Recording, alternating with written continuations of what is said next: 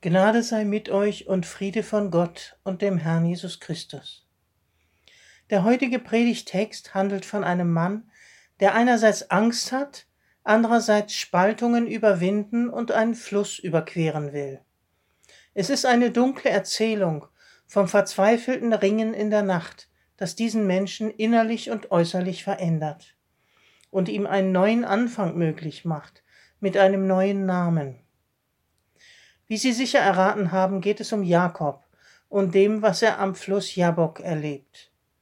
Er war, es war nicht das erste Mal, dass er den Jabok überqueren musste. Jakob, der Lügner, der Betrüger, der seinen Bruder Esau um den väterlichen Segen betrogen hatte und vor dem Zorn des Bruders fliehen musste. Bei dieser ersten Überquerung des Jabok war Jakob auf dem Weg zu seinem Onkel Laban in Mesopotamien. Dort sollte er länger bleiben als erwartet, nämlich 20 Jahre lang. Und in diesen 20 Jahren gibt es keinen Kontakt zu seinem Bruder, keine Versöhnung. Die Trennung kann nicht überwunden und die Verletzungen nicht geheilt werden. In dieser Zeit erfährt auch er, was es heißt, betrogen zu werden. Er hatte sich in Labans Tochter Rahel verliebt, musste aber erst sieben Jahre für Laban arbeiten, um sie heiraten zu können. Am Tag der Hochzeit wurde ihm dann ihre ältere Schwester Lea untergeschummelt, und um Rahel zu bekommen, musste er weitere sieben Jahre bei Laban arbeiten. Und schließlich, um eine eigene Herde zu haben, was damals die Lebensgrundlage darstellte, musste er nochmal sechs Jahre bleiben. Aber dann fasste er den Entschluss. Er will in sein Land zurück, die Spaltung überwinden und sich mit seinem Bruder versöhnen. Endlich. Aber dennoch hat er Angst vor dem Zorn Esaus, und er betet zu Gott, Rette mich doch aus der Hand meines Bruders, aus der Hand Esaus, denn ich fürchte mich vor ihm. Wird sein Gebet erhört? Wir werden sehen und hören, was uns im Buch Genesis, dem ersten Buch Mose im 32. Kapitel erzählt wird. Die Verse 23 bis 32. Er stand auf in jener Nacht, nahm seine beiden Frauen und seine beiden Sklavinnen sowie seine elf Kinder, ging selbst über den Übergang des Jabok, brachte sie über den Fluss hinüber und brachte alles hinüber, was er hatte. Doch Jakob blieb zurück für sich allein. Da rang jemand mit ihm, bis die Morgenröte aufkam. Da sah er, dass er ihn nicht überwinden konnte, und berührte sein Hüftgelenk, so dass das Hüftgelenk Jakobs verrenkt wurde, als er mit ihm rang. Da sagte er, Lass mich los, denn die Morgenröte kommt auf. Jakob antwortete, Ich lass dich nicht los, nur wenn du mich segnest. Er sagte zu ihm, Wie ist dein Name? Und der, Jakob. Da sagte er, Jakob soll dein Name nicht mehr sein, sondern Israel, Gottes Streiter. Denn gekämpft hast du mit Gott und mit Menschen und hast es gekonnt. Da bat Jakob, sag mir doch deinen Namen. Und der sagte, wieso fragst du nach meinem Namen? Und er segnete ihn dort. Da gab Jakob den, dem Ort den Namen Peniel, Angesicht Gottes. Denn ich habe Gott gesehen von Angesicht zu Angesicht und mein Leben wurde gerettet.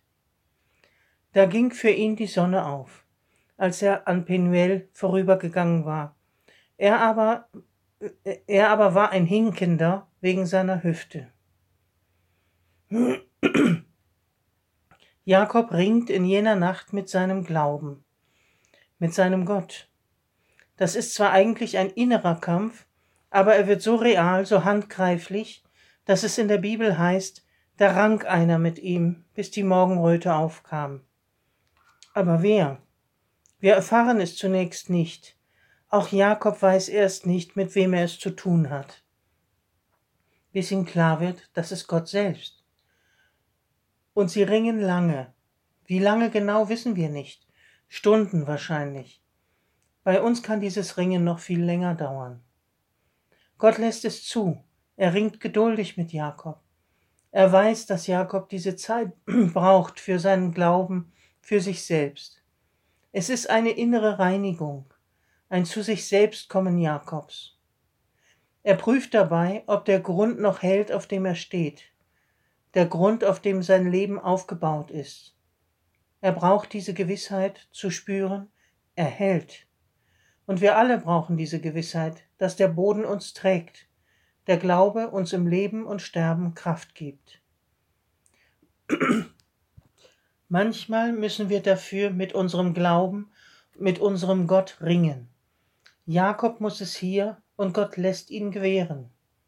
Solange bis er spürt, da verändert sich etwas. Der Zweifel wird schwächer, das Dunkel weicht der Dämmerung, der Hoffnung und dem Segen. Ich lasse dich nicht los, nur wenn du mich segnest, sagt Jakob zu seinem Gott. Du warst immer bei mir, hast mich immer gesegnet mein Leben lang. Dann schien es mir so, als wärst du fort. Nun, da du wieder da bist, da ich dich wiedergefunden habe, bleib bitte, bitte bleib in meinem Leben, in meinem Herzen, mit deinem Segen.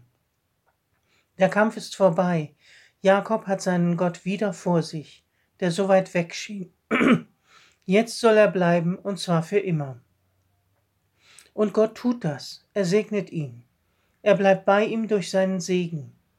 Und alles Zweifeln, alles Hadern vergeht wie die Nacht bei Sonnenaufgang. Wie der Predigtext es ausdrückt, da ging für ihn die Sonne auf. Die Welt um ihn herum spielt keine Rolle, für ihn ging die Sonne auf. Seine Zweifel sind überwunden, seine Angst besiegt. Es wurde wieder hell in seinem Leben. Die Rabbinen, die jüdischen Lehrer, ergänzen in ihrer Bedeutung, in ihrer Deutung nach 20 Jahren Dunkelheit. Das Ringen geht also gut aus, mit Segen und Licht. Denn wer mit seinem Glauben ringt, hält noch fest an ihm, hat ihn noch nicht losgelassen. Ich lasse dich nicht los, sagt Jakob zu seinem Gott, und tut damit genau das Richtige. Er hält fest an Gott, an seinem Glauben, und kann daher spüren, auch Gott hat ihn noch nicht losgelassen, trotz seines Verhaltens dem Bruder gegenüber. Er, Gott, hält ihn weiterhin, so wie er uns hält. Auch wenn wir mit ihm hadern, auch wenn wir manchmal das Falsche tun oder auch mit dem Glauben ringen. Gott hält uns, er lässt uns nicht los, bis es wieder hell wird. Für Jakob bedeutet das, er bekommt den Mut, sich mit Esau zu treffen und die Dinge in Ordnung zu bringen.